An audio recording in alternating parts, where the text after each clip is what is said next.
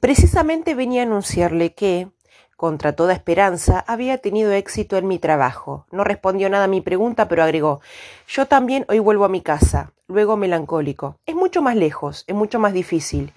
Sentí que estaba ocurriendo algo extraordinario. Lo estreché en mis brazos como un niño y sin embargo me pareció que se escurría verticalmente hacia un abismo sin que pudiera hacer nada por retenerlo. Tenía la mirada seria, perdida muy lejos. Tengo tu cordero y tengo la caja para el cordero y tengo el bozal. Sonrió con melancolía. Esperé largo rato, sentía que volvía a entrar en calor poco a poco. ¿Has tenido miedo, hombrecito? Había tenido miedo, sin duda, pero rió suavemente. Trendé mucho más de miedo esta noche. De nuevo me sentí helado por la sensación de lo irreparable y comprendí que no soportaría la idea de no oír nunca más su risa. Era para mí como una fuente de desierto. Hombrecito, quiero oírte otra vez, pero me dijo, esta noche hará un año, mi estrella se encontrará exactamente sobre el lugar donde caí el año pasado. Hombrecito, ¿verdad que es un mal sueño esta historia de serpiente de la cita y la estrella? pero no contestó mi pregunta y dijo No se ve lo que es importante. Seguramente. Es como la flor. Si amas a una flor que se encuentra en una estrella, es agradable mirar el cielo por toda la noche. Todas las estrellas están florecidas. Seguramente. Es como el agua, la que me has dado de beber. Era como una música por la roldana y por la cuerda. ¿Te acuerdas? Era dulce. Seguramente. Por la noche mirarás las estrellas, no te puedo mostrar dónde se encuentra la mía, porque mi casa es muy pequeña. Será mejor así. Mi estrella será para ti una de las estrellas. Entonces te agradará mirar todas las estrellas. Todas serán tus amigas y luego te voy a hacer un regalo. Volvió a, reír. Ah, hombrecito, hombrecito, me gusta oír esa risa.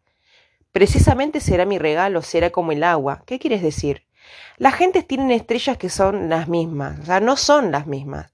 Para unos los que viajan las estrellas son guías, para otros no son más que lucecitas, para otros que son sabios son problemas.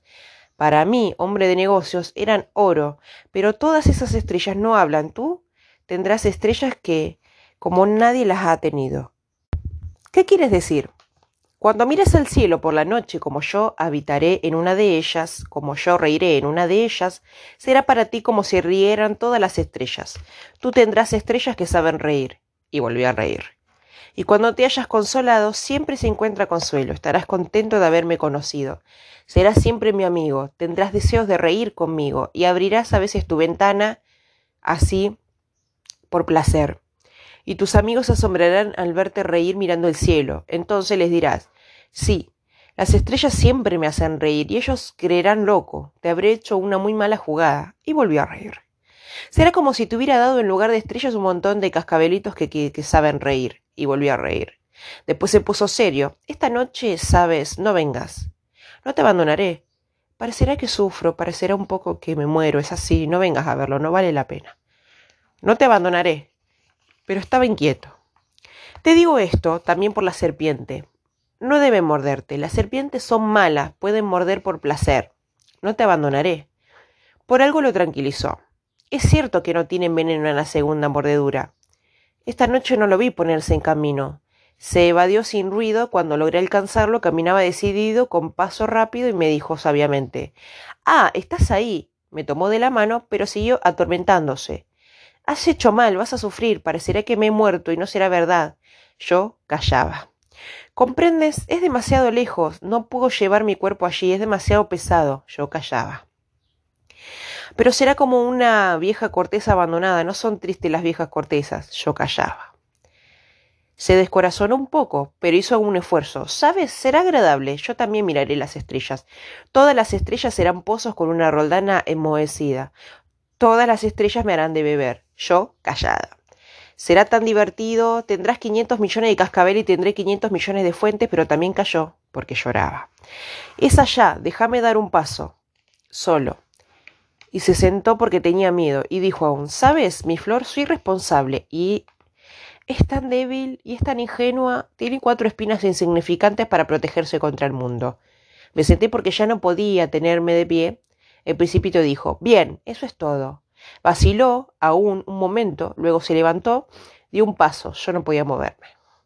No hubo nada más que un relámpago amarillo cerca de su tobillo. Quedó inmóvil un instante, no gritó, cayó suavemente como cae un árbol. En la arena ni siquiera hizo ruido.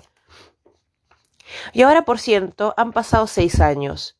Nunca había contado esta historia. Las camaradas que me encontraron se alegraron de volver a verme vivo. Estaba triste, pero les decía, es la fatiga.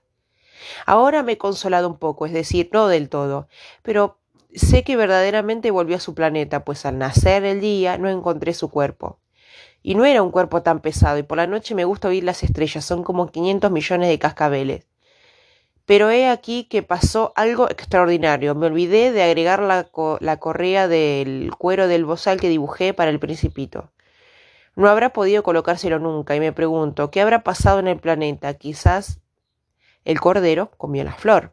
A veces me digo, seguramente no, el principito encierra todas las noches a la flor bajo un globo de vidrio y vigila bien al cordero. Entonces me siento feliz. Todas las estrellas ríen dulcemente. A veces me digo, de vez en cuando, cuando uno se distrae y es suficiente, una noche el principito olvidó el globo de vidrio cordero, salió silenciosamente toda la noche. Entonces los cacabeles se convierten en lágrimas. Es un gran misterio para nosotros que también amáis al principito como para mí. Nada que el universo sigue siendo igual si en alguna parte no se sabe dónde. Un cordero que no conocemos ha comido sí o no una rosa. Mirad al cielo, preguntad, ¿el cordero sí o no ha comido una flor? y veréis cómo todo cambia. Y ninguna persona grande comprenderá jamás que tenga tanta importancia. Este es, para mí, el más bello y más triste paisaje del mundo. Es el mismo paisaje de la página precedente, pero lo he dibujado, una vez más mostrándolo bien. Aquí fue donde el principito apareció en la tierra y luego desapareció. Mirad atentamente este paisaje a fin de estar seguros de que habréis de reconocerlo. Si viajáis un día por África, en el desierto, y si llegáis a pasar por allí, os suplico, no os apresuréis, esperando un momento exactamente debajo de la estrella. Si entonces un niño llega hacia vosotros, se ríe, si tiene cabellos de oro, si no responde cuando se lo interroga, adivinéis quién es. Sed amable entonces, no me dejéis tan triste, escribidme enseguida. Decidme el principio. Principito ha vuelto.